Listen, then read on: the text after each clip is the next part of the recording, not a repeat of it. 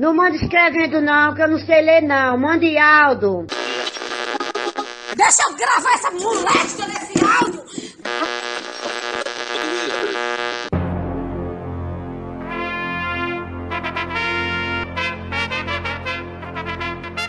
Está no ar os Reis da Cultura Inútil.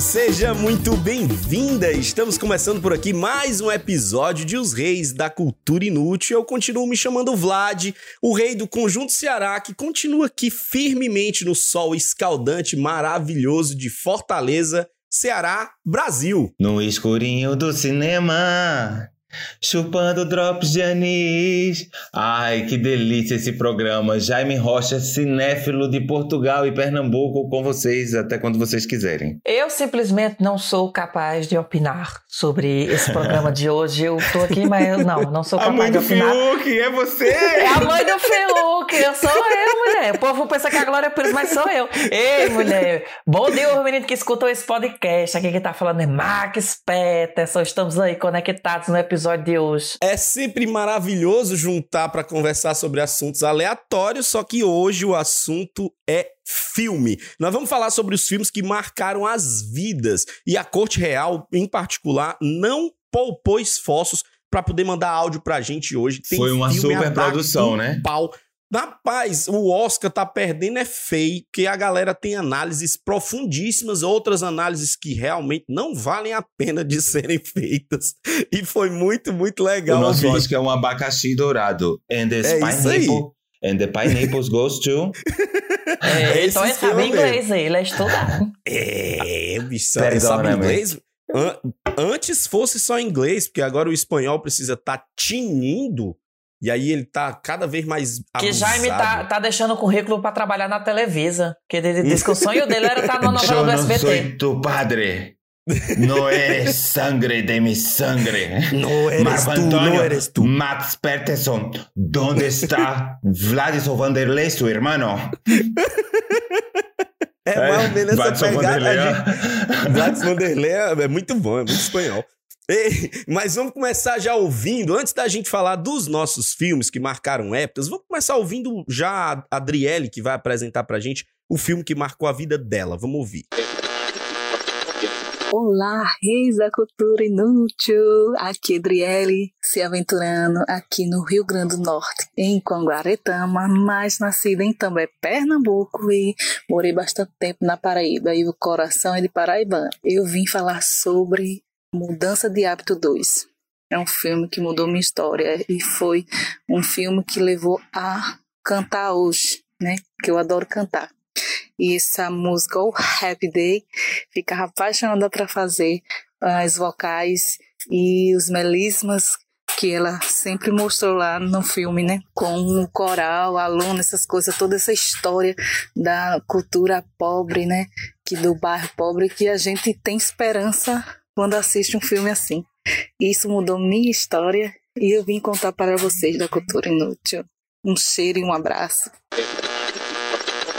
Inclusive, Oh, o Up happy Gold é nosso ouvinte, viu? Ela escuta nosso podcast. Amiga minha, é, nosso ela. ouvinte, manda mensagem e tudo, Oh, a gente happy fica sempre... Ela é Agora- doida pra agora mandar pra áudio, mas ela não cabeça. sabe falar português direito. Eu disse, não, mulher, Ela pra tu vir fala falando errado, eu não que quero, não. É, Não, a Whoopi Goldberg, é, o Whoopi Goldberg é maravilhosa, né? Nos anos 90, Max não vai lembrar que é muito novinho, Vladson. Max é menino. Mas, Mas é, reprisa, to- tem na todos Netflix, os- eu já assisti.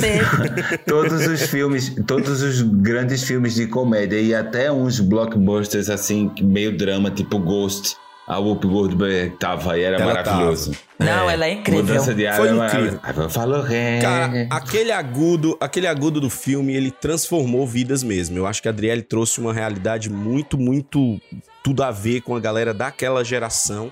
Era, era meio que um desejo das pessoas poder fazer When Jesus ah! aquele esqueminha ah! bem lá em cima. Mas, mas eu, particularmente, eu curti muito, porque é, na época é, tinha aquele frisson do, do, do, do proibido, da mulher que se meteu num negócio que não era o dela. Yeah. Então tinha um plot twist Sabe, sabe muito como é o nome aqui em. Portugal? O original é Sister Act, né? É a Sim. Irmã atriz, a irmã do, do- dos É. palcos. Aí é mudança de hábito que eu acho fabuloso. É um trocadilho fantástico com o hábito Sim. da freira, né? E Sim. aqui é do cabaré para o convento. Eu acho muito mais chique porque é um caminho pra luz, entendeu? Do cabaré para o convento. É, é, Portugal, bicho, tem uns nomes pra poder resolver a história da humanidade. Eu não É. sei por que, que a gente quis mudar aqui do lado de cá. A gente muda aí confunde tudo, bagunça a vida do ser humano que viaja. A noviça faz rebelde, eles tiram uma onda com a cara da gente, porque eles dizem assim, noviça rebelde, parece nome de filme pornô. O, o noviça, noviça rebelde aqui, o original é The Sound of the Music. Of né? Music, é. O, o som da música. E aqui é música no coração. É no É, coração, música- é nome de pornô Música no também. coração e não é, Não é? Não é nome de pornô, música É no não. coração. É, é nada. Mas, ó, antes da gente, antes da gente sair do, da, das Goldberg da vida, eu acho que mudança de hábito foi um dos meus primeiros desgostos de, de, de, de cinema versus a realidade. Porque eu assistia o filme, quando era no domingo que vó me levava pra missa, na minha cabeça a missa ia ser igual a missa do filme. Com as freiras cantando, aquelas coisas quando eu chegava, tinha três senhorinhas. Isso também foi uma decepção, porque você sempre esperava que ia rolar aquele coral maravilhoso e nunca rolava, né? Uma tristezinha, né? As músicas É. não eram tão animadas. Verdade. Olha, Rolou esse- vamos rolou- chamar a Erika Sanches, que a gente tem super participações e a gente ainda não saiu da Whoop Goldberg. Mande, Eric. Érica, Salve os reis da cultura inútil. Aqui é Érica de Sorocaba, São Paulo. O filme que me marcou quando eu era pequena, devia ter uns 12, 13 anos, foi A Cor Púrpura. Esse filme mostra sobre segregação racial, é, o que uma mulher sofria naquela época, uma mulher negra. E é um filme com a Whoopi Goldberg. E é muito lindo. É um clássico. Eu acho que todo mundo deveria assistir. Eu lembro que no final eu chorei muito, muito, muito, muito, muito. Eu não entendia muito essa coisa do, do racismo, do porquê as mulheres sofriam tanto. E esse filme foi muito marcante pra mim, assim, quando eu era adolescente. É isso, um beijo. O Whoop Goldberg que não saiu ainda do tema aqui desse podcast. é um verdadeiro ghost nesse podcast. É porque daqui a pouco eu tenho certeza que vão falar de gosto, aí nós vamos voltar Agora- nela de novo. Deixa eu te falar, a Erika subiu assim o nível do programa de uma maneira, porque a Cor Púrpura do Spielberg e é um clássico do cinema. Eu recentemente voltei a assistir e ele é perfeito porque ele é um retrato mesmo de uma época, um retrato social de uma época. É, e é emocionante. Tá aí, é um dos filmes da minha vida. Eu lembro de E foi o filme da vida Brasil, dela que eu acredito, viu, Jaime? Porque, se eu não me engano, foi o filme que revelou a, a atriz no cinema. Foi a Cor Púrpura, que revelou a Whoopi. E que tirou ela do universo humorístico. É, ela fazia stand-up, se eu não me engano. Passaram a vê-la não só como uma humorista de stand-up, mas como uma grande atriz. E é, é verdade, viu? Pois eu estou esperando a minha Cor Púrpura, que não chegou ainda. Mas vai chegar. Quem Vai. sabe é Um bem-vindo a convite. Quixeramobim. não, mas que Xeramobim é comédia. Eu tô esperando a Cor Púrpura mesmo. Que Xeramobim Ah, é, é só um que faz púrpura, o mas a dramão, cor não chegou ainda não. Que faz o dramão. É. Antes pra eu botar a pessoa pra chorar e dizer assim, mulher, eu esqueci de pegar o troco. remake de Morte e Vida Severina. É, meu filho, Uma deixa coisa até o assim, bem amarelar. absurda. Ei, Ô, já, pois eu tu já imaginou, agora- Max, se alguém tá ouvindo isso e convidar nós dois pra fazer dois cangaceiros num filme assim, super Glauber Rocha, super... Quero, Certo, vocês dois vão ser dois cangaceiros. Alô, Eu vou Mendonça quem? Filho, olha um recifense aqui. Hein, É. Jaime? Vocês dois vão ser cangaceiro. Eu vou ser quem no filme? Você é o que segura o cartaz. Espectador? Você é o que segura a dália. Jaime, espectador. Espectador, óbvio. O que é que ele, o que é que ele pode Você- fazer numa produção de cinema? Não é ator.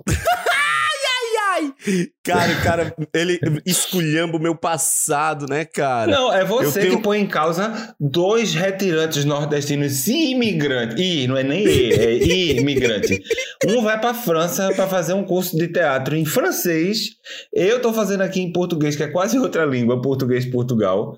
É e aí o bonitinho do podcast para, para a tela do cinema. Vem cá, tu Cara, queres o Oscar também aquele. São- é, os, pri- os privilégios são muito, são muito estranhos, Não, né? é que é cara? muito engraçado. O povo, quando diz assim, ah, eu faço teatro. Ah, eu também fiz teatro num jardim da infância. Como se fosse a mesma É. coisa.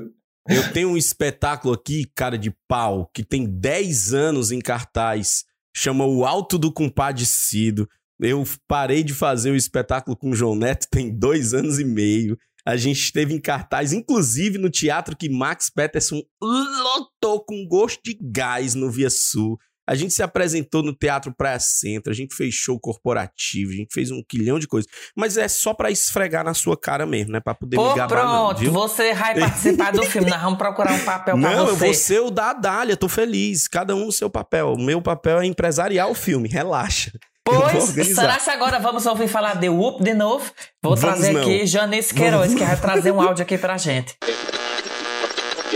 Olá, o menino dos Reis da Cultura Inútil. Aqui quem fala é Janise, diretamente do condado de Itarema, no Ceará. E bom, o filme que marcou a minha vida foi o filme Se Beber Não Case 3, de comédia, porque esse foi o primeiro filme que eu assisti no cinema.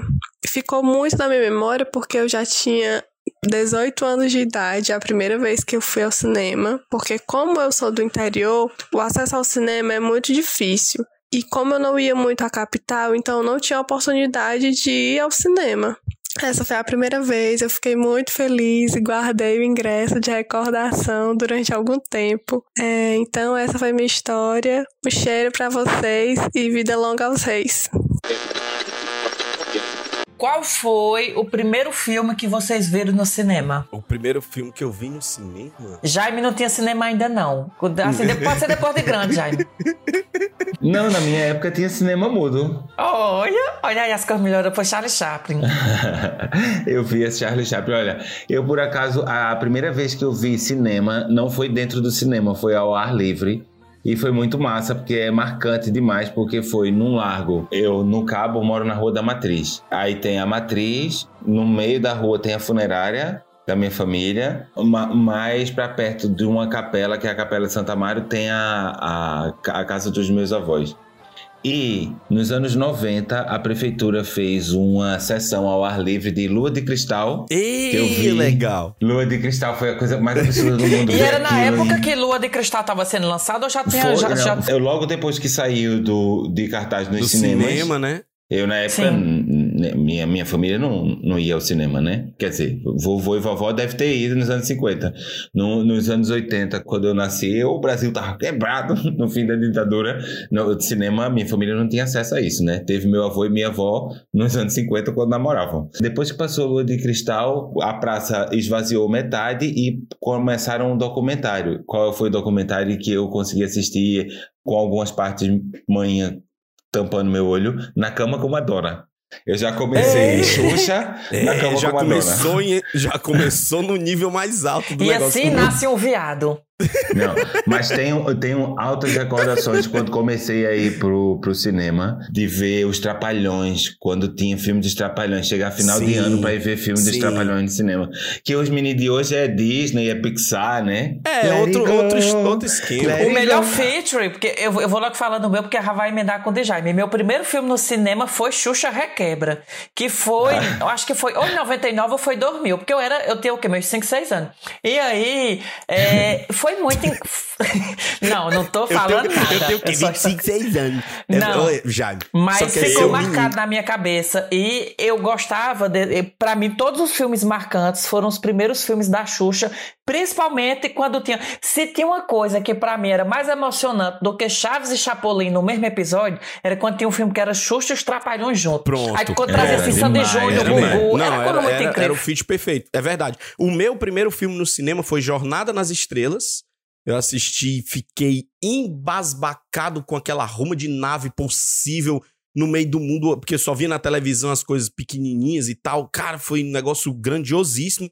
Mas o filme que marcou a minha infância, por incrível que pareça, não, eu não assisti no cinema, assisti, assisti fora do cinema, foi o Grande Dragão Branco, velho com Jean-Claude Van Damme, e eu queria ser ele de qualquer jeito, queria abrir as pernas na- no meio das cadeiras para ver se eu conseguia fazer a abertura inteira, não dava certo, caía, maior fuleiragem do mundo, mas foi o filme, foi o filme da minha infância, assim. Eu, eu foi quando me despertou pra arte marcial e tal, essa parada toda. Curti demais. Nessa, nessa pegada. Será que é o Dragão Branco ou é o bairro chinês? A história se O passa Enigma do Bairro Proibido, não é não? em, em Nova, em Nova York, o bairro chinês, que é um que é que filme. tem? É, é porque o Vladson agora deu uma entrada no, no, numa sessão meio hétero topzeira, porque foi Jornada nas Estrelas e o Tigre, o foi Tigre só, Branco. Foi só, Aí foi só eu- o contraponto. Mas eu, mas eu também tenho esse lado, porque assim, só há um gênero de cinema que eu não vejo, que é de terror. Eu também não curto, ó. Pois eu vejo, de- horário de meio-dia. Não tem quem me faça pagar um bilhete de cinema pra ir levar susto. Não Jaime, dá. a quantidade de áudio que a gente recebeu de gente falando de filme de terror que marcou a vida, eu digo, meu Deus, que Meu povo Deus querer morrer pra marcar Olha, a vida. adoro, adoro filme mentiroso, adoro o 007, adoro. Também, também, Missão Impossível, também. Ele, ele, ele, ele sai correndo no braço de uma, de uma escavadeira que tá arrancando Sim. um pedaço do, do trem e ele desce a, a- o braço da grua, pula no garfo que tá arrancando a parte do trem e entra no trem ajeitando a gravata, o smoking. É, isso é prossegue perfeito. Eu acho perseguindo perfeito. o cara. É uma mentira que eu digo assim, meu irmão. Também Adoro. gosto muito. Adoro. Filme Gosto de domingo. demais. Pirata das Caraíbas, essas coisas assim, adoro. Gosto muito. Aí em Mantendo o Portugal padrão. é das Caraíbas, é? Ah, pois é, é, no Brasil é do Caribe, não é? É, é daí é da Aqui Caraíba, é? é Caraíbas. Aí Caraíba é, é, é um, é um sítio, um, um sítiozinho, um, um bazarzinho que tem ali perto de Lisboa. Na periferia de Lisboa tem uma piscininha, uma churrasqueira e duas caixas de som, as Caraíbas. Aí tem os As piratas de lá, É. que faz as festas, essas coisas todas. É lá. É lá. Vamos continuar, vamos continuar ouvindo aqui a participação dos ouvintes. A Mônica Paiva mandou pra gente aqui uma participação. Vamos ouvir. Olá, reis da cultura inútil. Aqui quem fala é Mônica, diretamente do Ceará, na cidade de Eusébio. E o filme que marcou a minha vida foi o De Repente 30. Eu estava fazendo um trabalho com adolescentes e acredito que não só a mim, mas a várias outras pessoas, esse filme trouxe muita reflexão. E uma delas que ficou mais marcante é de que a vida da gente não é simplesmente é, um virar de chave, é uma construção, né? E eu aprendi muito com eles nesse trabalho, foi muito bom. A Jennifer Garner nesse filme, ela é maravilhosa. Não Eu- sei se vi esse filme. Nossa, é um filme, Jaime, de uma é um menina que tem 13 clássico. anos e ela deseja é, crescer e ter 30. E aí ela acorda do dia pra noite, ela se vê com 30 anos e ela é uma pessoa de mega sucesso em Nova York. É uma empresária, amiga dos É, artistas ela é e bem tudo. pra caramba e tal. O cara que contracena anos com 80 ela, é Jaime, tipo o Quero Ser Grande, não é? é Que de Max, você não 2004 sabe. esse, esse filme, de É repente... uma, de- uma de repente, releitura do 2004. Quero Ser Grande. É, é uma coisa mais ou menos assim. Só que ele traz uma pressão, porque, pra mim, ó, eu que não cheguei no- nos 30 ainda, mas tô quase, ele me passa a sensação de que quando eu tenho que chegar nos 30, eu tenho que estar bem sucedido igual a menina. Porque Não, ela diz mas que aí, 30 mas anos aí é a é, um, idade aí do é um sucesso. contraponto, né, né, Max? Não é, uma, não é uma imposição do filme. A Mônica foi até muito feliz de dizer que não é uma virada de chave, é uma construção. A menina viveu uma construção e quando vira a chave, bagunça tudo porque a pessoa não compreende o que tá rolando. Ela contracena, Jaime, com aquele cara, o, Mark Ruffalo, o bicho, o cara que fez Hulk lá, bonitão e tal, todo estilizado. Sei quem é, é bonito pra caramba, o filme é muito legal, é, é, é um, é um drama meio comédia. Assista, Jaime, tu vai gostar. Em Portugal deve se chamar Rapariga de 30. Alguma coisa assim. De Rapariga a 30. né? Tem rapariga que era moça. A rapariga trintona, é, é- exatamente. Deve ser alguma coisa grandona, fiquei grandona, pronto. Deve ser mais ou menos Rapariga pegada. graúda. Ei, mas tinha um filme que, que também permeou a minha adolescência, assim, nessa, nessa fase de descoberta e tal, né? Porque o Grande Dragão Branco era aquele lance da luta, do exercício físico, daquela coisa todinha e tal. Mas o filme que começou a despertar os meus outros desejos masculinos foi a Lagoa Azul, que marcou muito a Nossa, minha é a vida. Eu nova. devo ter assistido A gente falar de 30 cinema vezes. no Brasil e não falar de Lagoa Azul é impossível. É impossível, É o cara. filme mais reprisado da sessão da tarde, eu acho que é a Lagoa Azul. É, é muito engraçado porque aqui em Portugal, em qualquer outro lugar que eu, que eu chego e falo, algumas pessoas se recordam do filme, mas não foi a qualquer luz que foi no Brasil. Acho que por conta da reprise, lá está, né? Eu acho Chaves maravilhoso, Chapolin maravilhoso, mas acabou virando uma coisa de culto pela repetição, pela quantidade de geração que assistiu Chaves e tal, né? Sim. E acho que a Lagoa Azul no Brasil foi a mesma coisa. É o Chaves do cinema no Brasil. A Lagoa Azul, pra mim, ela marcou realmente a minha história. Eu, eu, eu era indignado com a possibilidade de não ser eu naquela ilha. E, e eu, eu achava Max, fantástico aquele lance do. Como é a história da, da frutinha? Ah, A história da frutinha marcou a minha vida, porque foi tipo. No, tem um dos Lagoa Azul, né? Porque Eu tem várias versões. Que é. O tio Véi, né, que ficou pra cuidar as com as crianças, e eles estavam andando. Aí a menininha, era o, é, não, era o menininho, Richard. Richard foi pegar tipo uma cerolazinha selvagem, um negócio, uma frutinha. Quando ele foi pegar, o velho deu um tapa na mão dele e fez: Richard, não coma das frutinhas, porque esse daqui é venenoso. E aí, um dia, o próprio véi, aconteceu alguma coisa, que ele comeu da frutinha e ele morreu. Aí eu nunca esqueci. Toda vida que eu tô andando num parque, num bosque, numa coisa que eu vejo uma frutinha, eu só me lembro de Richard. E eu não como das Agora é muito engraçado, é muito engraçado essa alegoria, né? Como o cinema vende uma coisa, é uma alegoria, obviamente, ao, ja- ao paraíso, Ao né? Éden, ao né? jardim do Éden e Uhum. a- ao fruto proibido, isso e aquilo.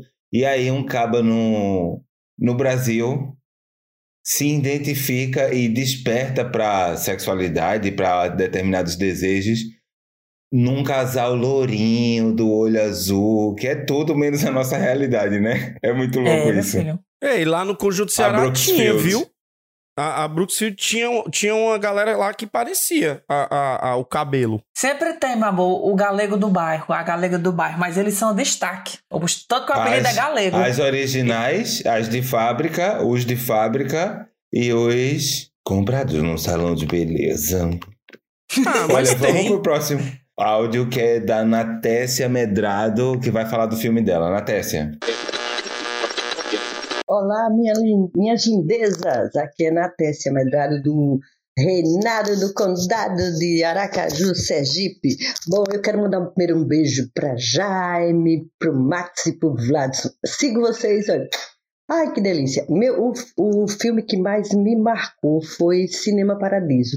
Eu sou de uma cidade do interior e eu achava muito engraçado que as pessoas, olha, hoje é dia de cinema, e é todo mundo com a cadeirinha lá para dentro do, do, do cinema para ver os filmes. Era a atração da cidade. E aí eu me identifiquei muito com esse filme, chorei horrores assistindo, né? E olha que eu já assisti 500 mil vezes, assisti em espanhol, assisti em italiano, assisti em português. Acho que eu vou agora assistir em chinês. Beijo para vocês, rebanho de lindeza. É, minha filha. Fofinha demais, gostei muito. Demais, olha. E mais um filme da minha vida. O Cinema Paradiso está no top 10. É um dos, um dos filmes mais lindos e mais emocionantes que eu já assisti. E é uma grande homenagem ao cinema, né? E, e quem fez uma releitura muito curiosa sobre Cinema Paradiso foi o Cine Hollywood, com o esquema do Raul de Gomes, eh, Edmilson Filho e, e- e tantos outros, que trouxeram também esse lance do amor pelo Aham. cinema, essa coisa parecida, mas fizeram um blend aí com o Grande Dragão Branco. Então, fizeram um negócio que tem luta, que tem cinema, paixão. Muito legal também. Demais, não. A- acho, olha, tá, tá aí. Adoro quando essas coisas acontecem. Olha que homenagem bonita ao cinema. Ao, ao Cinema Paradiso também, porque pega um pouco da, da dramaturgia. E as referências do Elder. Acho fantástico, Howder. né? Halder. Alder. O Halder trouxe. O Halder trouxe. Não, é muito legal, é muito legal. É, é uma proposta muito bacana. E pensar que o Cine Hollywood, quando, quando é, a gente assistiu o filme e tudo mais, né? Ele vem de uma. Ele vem de uma proposta completamente diferente, que era um curta, que era o artista contra o Cabo do Mal. E, e o curta tinha essa proposta do cara que gostava de cinema e tudo mais, mas era um aficionado por artes marciais, a mesma coisa e tal. Por isso que eu tô dizendo que é um blend muito bonito, eu diria, né? com proposta de, de Cinema Paradiso e, e, tantos outros filmes de luta que permearam a história da gente durante muito tempo no cinema e tal, mas em especial aqui no Ceará.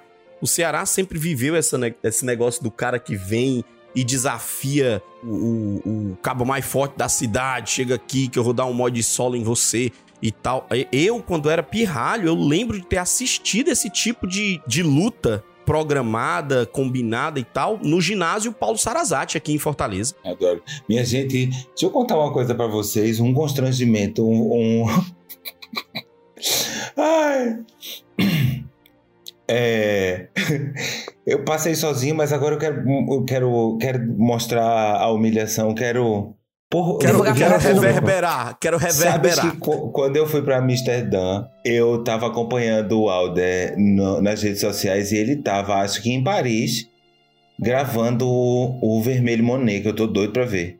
Ele gravou Vermelho Monet e foi entre Paris e Lisboa, inclusive. Pois. Ah, eu acho que foi isso, Max. Eu tava com ele na cabeça porque acho que tu tinhas comentado que ele, que ele vinha a Lisboa e tal. Alguma coisa assim. Mas eu sabia, então não sou muito de acompanhar a história de ninguém, mas fui vendo, né? Pra ver onde é que ele tava gravando aqui em Lisboa e depois em Paris e tal. Aí fui para Amsterdã. Um dos dias, Nuno falou assim: vamos conhecer uma terrinha rural aqui nos arredores de Amsterdã para ter uma ideia do que é a Holanda, a Holanda rural e tal. Eu disse: vamos. Tava, tava sendo tudo tão legal mesmo. E a gente foi a uma cidade que tem três moinhos, que o Monet viveu lá seis meses para pintar esses moinhos. E quando eu cheguei nesse lugar, a... houve, o lugar é uma vilazinha no meio do nada, com aquelas plantações alagadas. E os três moinhos lindos, e eu, eu, eu lembro dos quadros do Monet que tem esses moinhos. Aí na hora, mandei um direct pro Helder. Ah, olha, Helder, estive aqui e tal. Fiz como, como se fossem as histórias. E marquei ele e tal, não sei o quê. E, na verdade, público. Coloquei, depois fiquei arrependido, porque ele me ignorou.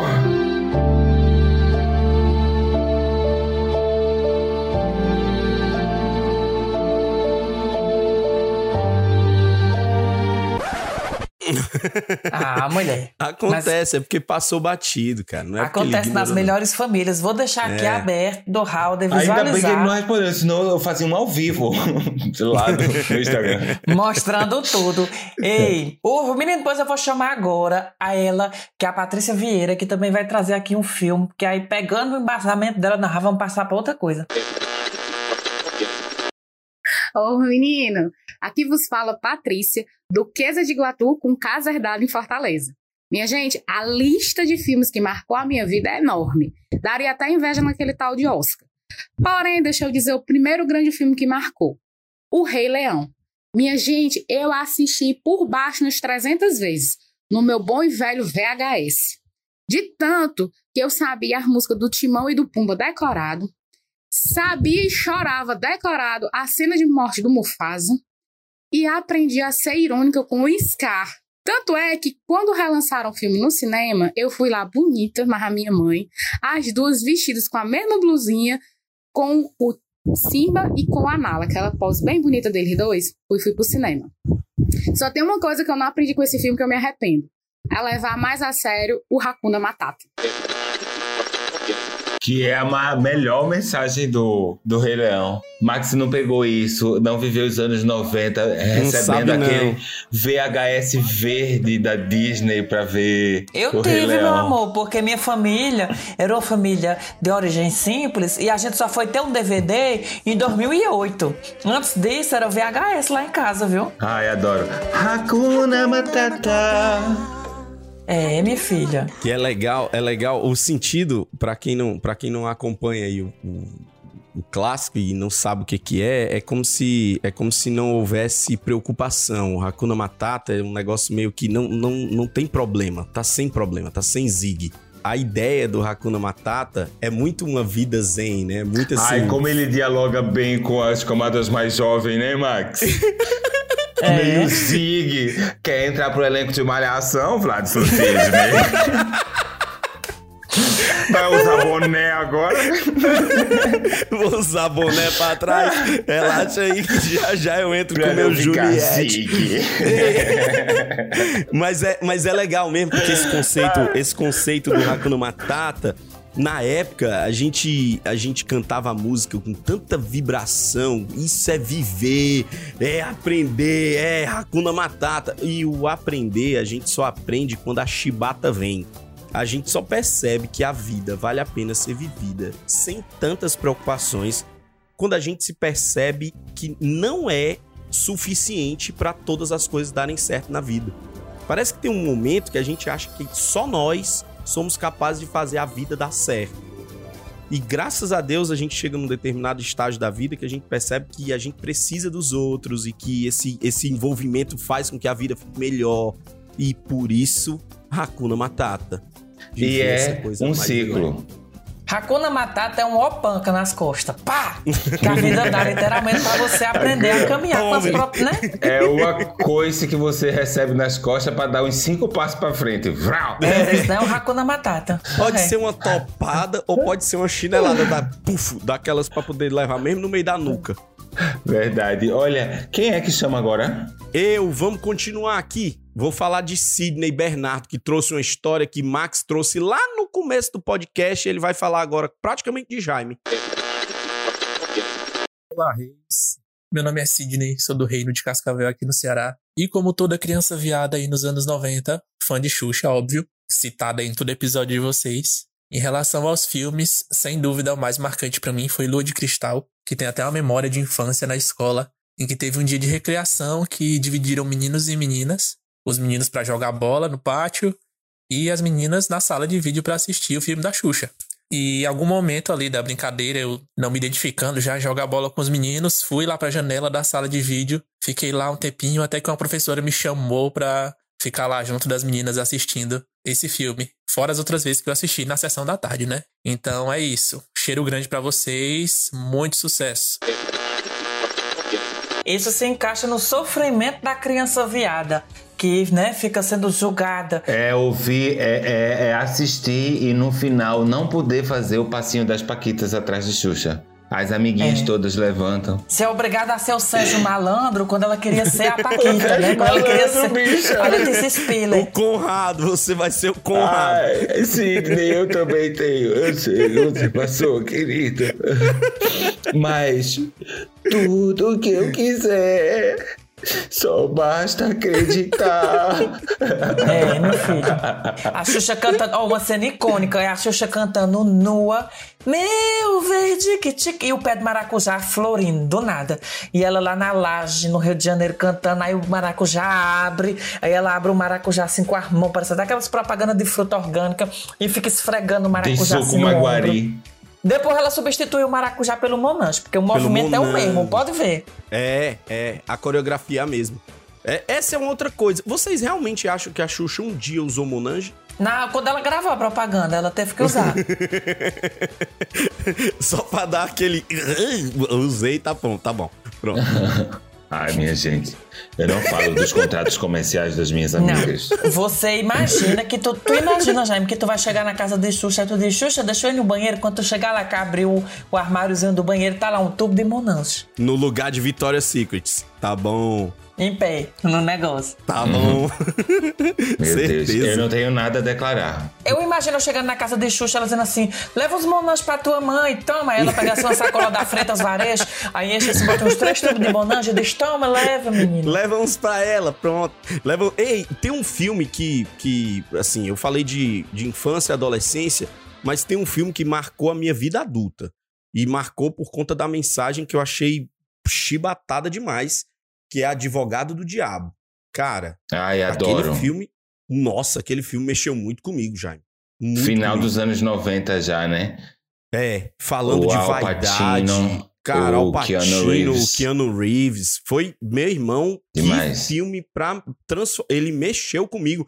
Porque ele apresentava uma parada meio fictícia do ponto de vista de efeitos, coisa desse tipo, mas é algo muito real do, nosso dia a dia, né? As coisas que você acaba se encantando e que não deveria se encantar, a, a entrega que você dá para os prazeres da vida e esses prazeres acabam te levando para outro lugar. Cara, Advogado do Diabo é o filme da minha vida. Olha, um filme já mais crescidinho que mexeu pra caramba comigo, é, por exemplo, Amélie Poulain, eu sou apaixonadíssimo. Quando, quando fui visitar o Max fiz o circuito, fui a todos os lugares onde o filme foi gravado e tal, o no Deux Moulins, o, o café onde a história se passa e tal, Montmartre e tal.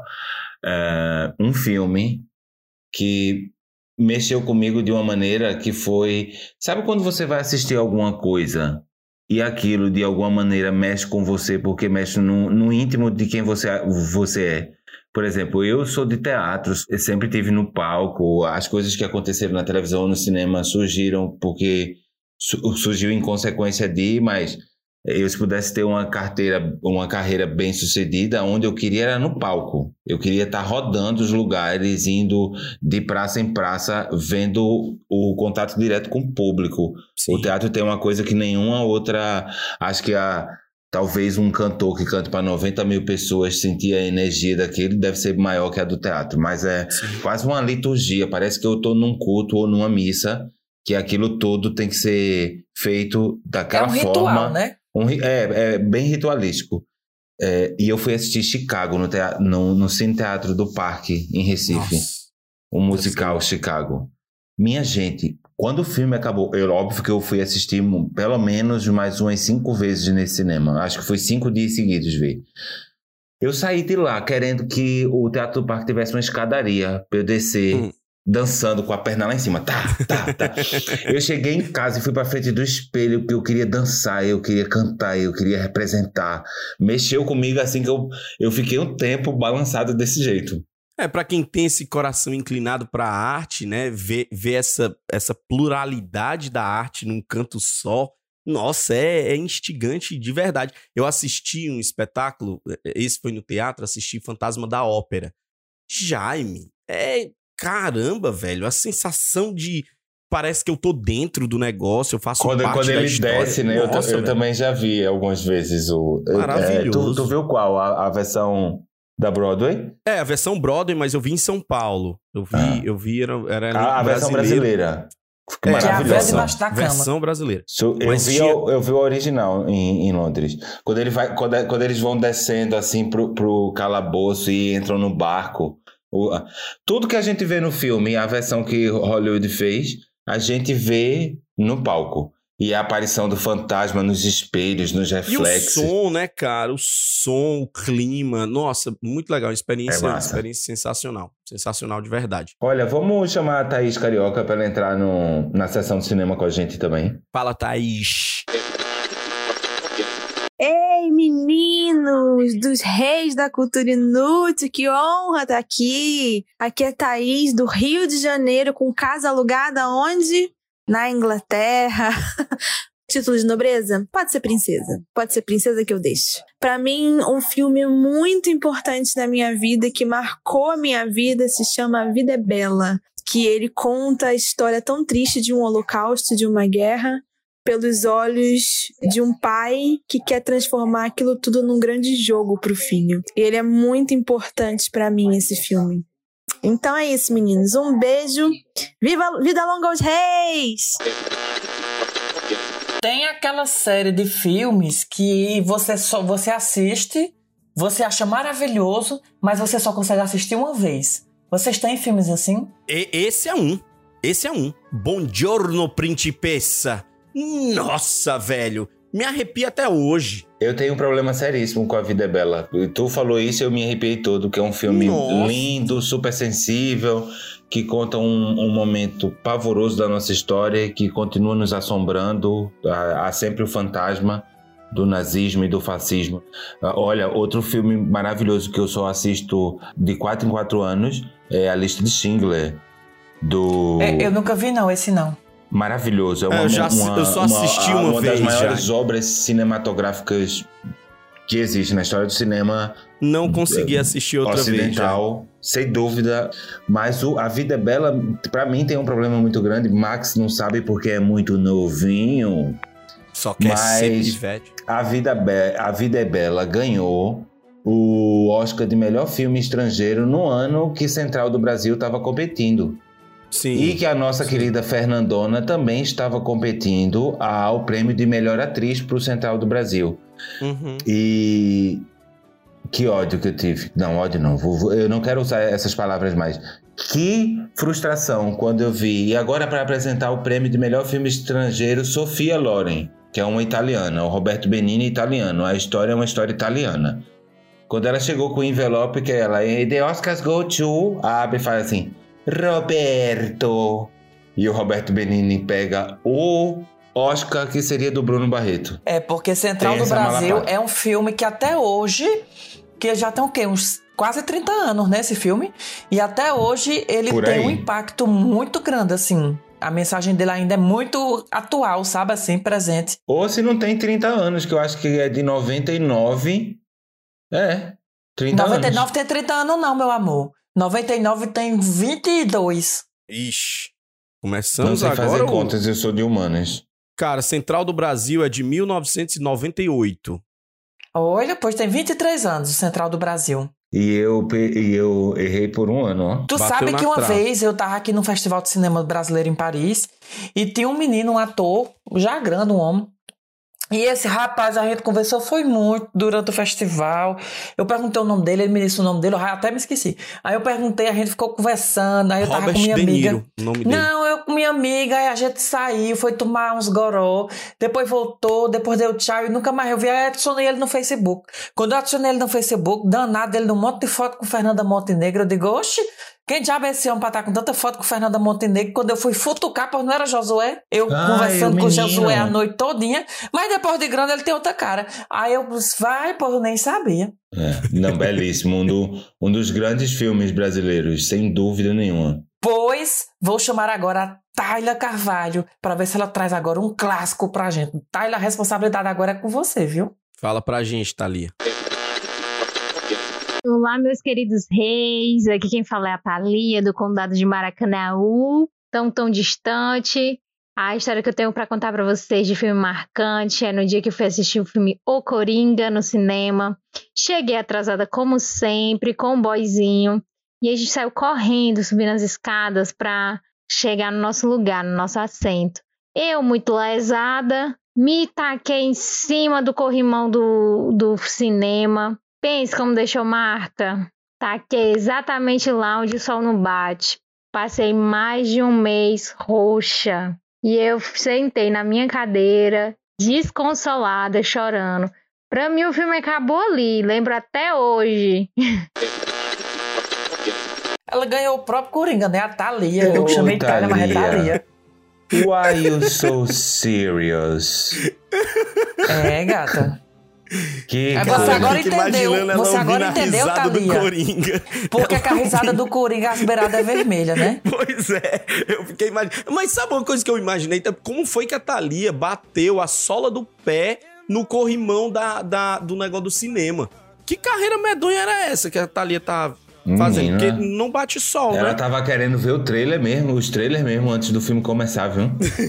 Essa daí é cinéfila. Olha, deixa eu contar. Uma amiga Foi realmente minha, um filme uma amiga minha penetrante. de Recife, uma vez escorregou na, na, na, na escada que dá acesso às cadeiras, já dentro da sala de cinema. Porque tava molhado de refrigerante e cortou o joelho. Levou uns pontos no joelho. E o cinema, que eu não vou dizer o, a- o qual foi o cinema, que eu não quero complicação pro meu lado, pra ela não dar parte da situação, ofereceu a ela um ano de cinema grátis durante um ano, todos os dias. É uma troca justa, arrancar o chaboque do joelho e ter um ano Visto de o preço do grátis. ingresso do cinema no Brasil, foi quase uma indenização. Foi, meu filho. Foi muito. E se tiver pipoca e refrigerante, então. A, a nossa amiga, foi a, foi a Janice ou foi a Mônica que falou que já viu o filme Cinema Paradiso em todas as línguas? Não, quem, quem viu o Cinema Paradiso em todas as línguas foi na Tessia. Olha, errei bonito, errei duas vezes. A Chegou Natécia perto. falou, a Natécia falou isso. Eu, quando estive no Brasil, agora em 2012, em Recife. Agora eu em andava- 2012, tem quase 10 anos. Agora Eu- em 2012, tu tá vendo, velho? Que andava- É porque eu só fui ao Brasil em, em 20 anos, eu só fui ao Brasil uma 10 única vez, que foi pai essa agora em eterno. 2012, né? É, Mudou tudo, Jaime. Aqui é outro canto agora, 10 anos depois. minha gente, eu pra achar um filme com uma cópia do, de filmes legendado era impossível. É, Não- mas era é tudo dublado aí. Eu, eu gosto É. de ver o original. Eu ia pra Olinda tinha um shopping em Olinda que tinha é, as, as versões originais legendadas E é 10 em horas da português. noite, as versões original. É, é muito absurdo isso. É por isso que quando você pega uma, uma língua estrangeira para falar, você é todo engessado, porque você não ouve. É, mas é, é realmente tem. É porque é, se, se visa a ideia de ganhar o dinheiro, né? E como o povo prefere ver dublado, acaba indo pro dublado. Mas eu, eu sou de, de, de lua. brasileira, Herbert Aqui em casa, eu, eu tenho horas que eu adoro ver filme legendado. Mas tem hora que eu tô com o meu juiz tão quente que eu digo, eu vou ver dublado. Nem que seja em francês, mas eu vou ver dublado. Porque eu não tenho paciência de estar lendo legenda hoje, não. Aí depende muito do momento. Os franceses e os espanhóis dublam muito, é impre- impressionante. Todas as vezes que eu tive aí eu na Espanha, lá você liga a televisão, aí você vê sempre Harry Potter. Hermione, ¿dónde está Dumbledore? Estou É, com el filho. cáliz ahora. Eu prefiro, eu prefiro dublado porque normalmente eu tô fazendo outra coisa, mas dependendo da complexidade do filme, legendado sem sombra de dúvida, que é pra pessoa poder prestar atenção meio que exclusivo pro negócio. Mas pra gente poder finalizar as participações dos ouvintes aqui no nosso podcast, vamos ouvir o áudio da Vanessinha, que trouxe pra gente aqui mais um filme. Olá, meninos. Aqui que fala é a Vanessa, eu sou de Fortaleza, Ceará. E o filme que mais me marcou foi um filme de infância, que foi Os Batutinhas, que toda sexta-feira eu ia lá na locadora, é, alugar aqueles VHS, né? E assistir o mesmo filme, o mesmo filme. E minha mãe sempre falava assim: Vale, mulher, tu não cansa não de assistir esse mesmo filme. E, e até hoje, quando passa, assim, de vez em quando, quando passa, meu pai liga pra mim e fala: Olha, quando está passando batutinha, tua cara. Aí eu vou e assisto, porque é muito legalzinho. E é isso, eu adoro o podcast de vocês, me diverti bastante. E um cheiro a todos. Beijos. Teve algum filme que vocês, quando criança, assistia em, em looping infinito? Todos da Disney, é, o, o Cocô de Notre Dame, que é o meu filme favorito da Disney até hoje. É, inclusive, decepção ter ido na, na Euro Disney, que é o lugar. É, é Euro Eu Disney estava com Paris. você. Tu lembra da minha indignação? Jaime foi no, no, no, no funcionário da Disney perguntar por que, que não tinha o Cocunda de Notre Dame na Disney. Ele olhou pra Jaime e disse, porque não é rentável. As duas grandes frustrações da Disney foi a, a primeira, um- uma prateleira do Romero Brito. Tô brincando. Mas rapaz, meu personagem favorito é o Cocuda de Notre Dame. A história se passa na Catedral de Notre Dame. A Catedral de Notre Dame, ó, é em Paris. E eu estou na Disney Paris. E você não encontra um chaveiro do Quasimodo. Aí Não fui. tem. Aí eu, eu, eu falando, falando, falando, falando, falando, falando. Aí num dos, dos momentos que a gente parava de estar num brinquedo ou no outro, eu falei assim: não, Max, eu vou lá, eu vou perguntar. E aí eu fui perguntar ao cara. Aí quando eu fui perguntar ao cara, o cara falou: não. Aí foi na hora que me deu do textão. Baixei a Lumena e eu falei assim: é impressionante que por conta da vossa ganância financeira, só porque foi um dos filmes da Disney mais flopado, vocês não têm a coragem de colocar nem que seja o personagem. Porque É. você, em Paris, não, não há uma loja que você entre em Paris e não tenha o Cocunda, a, a Catedral ou a Cigana Esmeralda para vender de souvenir. E eles... Não tem. Agora, Elsa, do Let It Go, tem até o papel higiênico dela. É, tem. Porque tudo tem eles botam com força. Um E filme que eu que esfria o furico, né, Max? É, é, tem um, Pois tem um minha- frescor, é, é químico. Pois a minha go, decepção it da go. Disney, ô Jaime, foi não ter encontrado o Pateta, ó. Porra, eu tenho uma foto com pateta. Eita, agora que tu fala. Não, mas tem não- aqui. Tem, Tem, tem? inclusive, eu tinha um colega na faculdade de teatro que eu tenho certeza que ele era o Pateta. O Pateta aqui se chama Dango. Ah, e aí, é, uma vez eu, eu fiz uma foto com o Pateta na Disney. Eu sabia que ele trabalhava na Disney.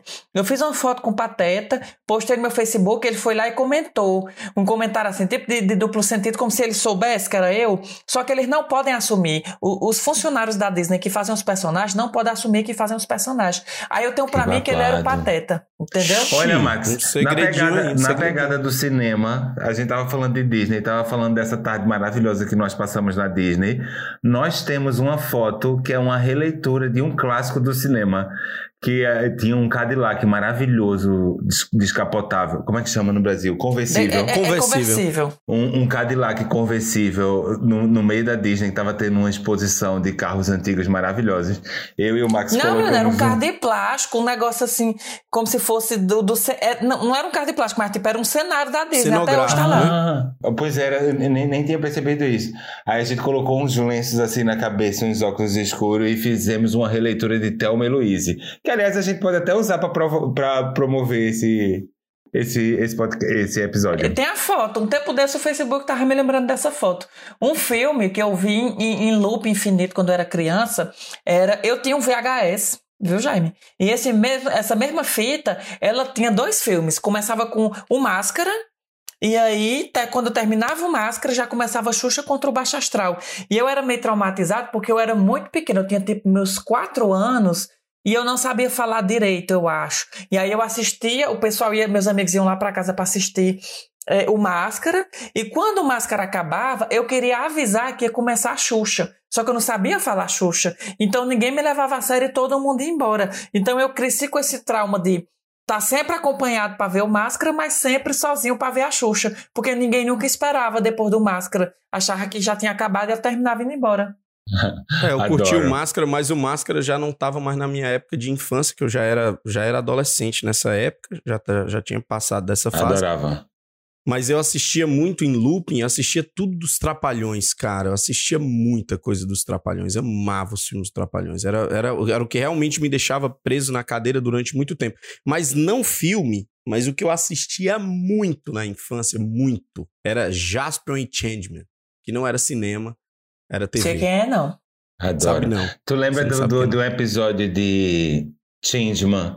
Que tem, a- são dois seres que são irmãos e se perdem. E é Coco, Keita! Que é o episódio inteiro. Coco, espere! espere, volta Coco! aqui. Coco! Ô, Coco, espere! Coco! Coco, o que foi? É a Kiki! Coco! Onde você está? Ah, lá está ela. Coco! Kiki! Coco!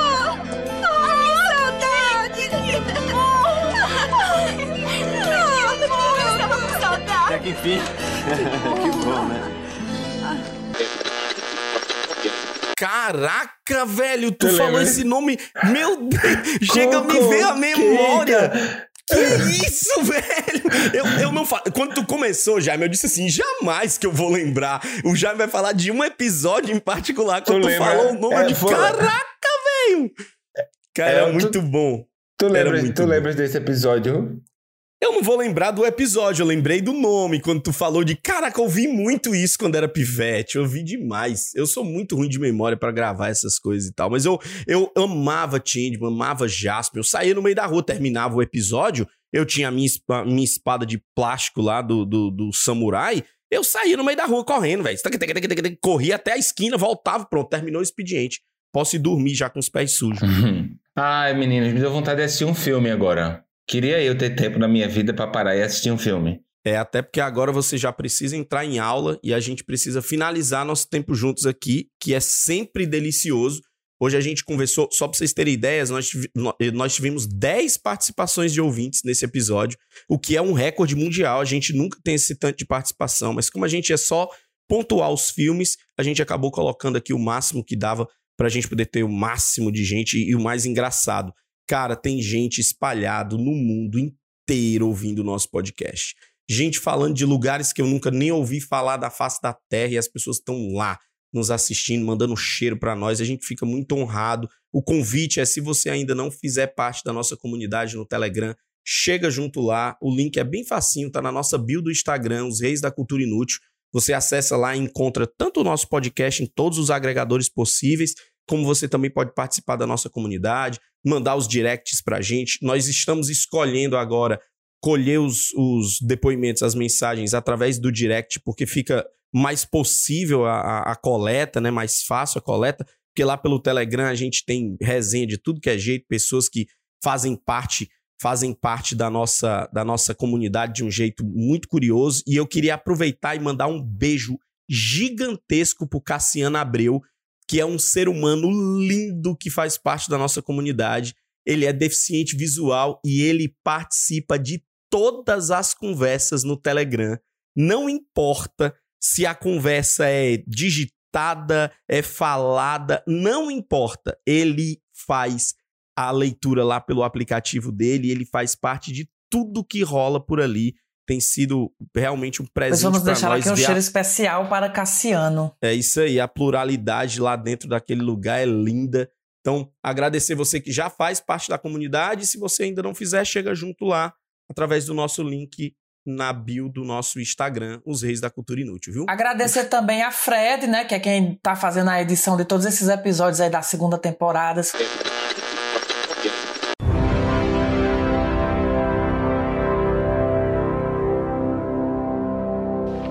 May have the envelope, please?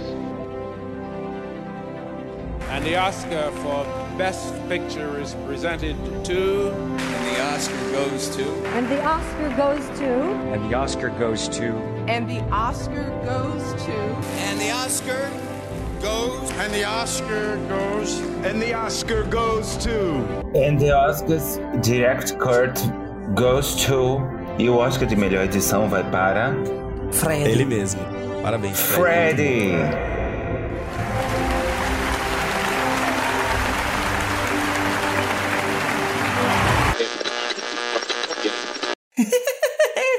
Ei, ô menino, mas da minha parte vou ficando por aqui também, desejando um cheiro. E é isso, até o próximo episódio.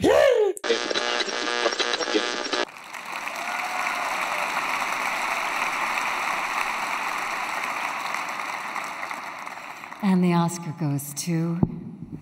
Jaime Aragão da Rocha. Eu, eu tô muito emocionado. Eu não pensei que chegaria até aqui, mas eu gostaria de agradecer à academia, aos produtores, a Max, meu diretor. Sem ele, esse filme não teria saído.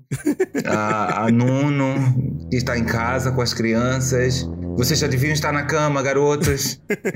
É, agradecer a Deus e a todo o público. E, oh meu Deus, estão começando com o violino. Eu ainda tenho tanta coisa para falar.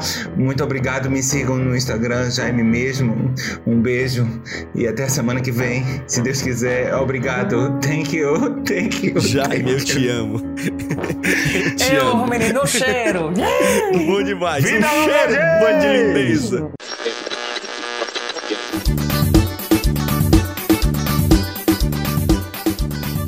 Você ouviu os reis da cultura inútil. Yeah!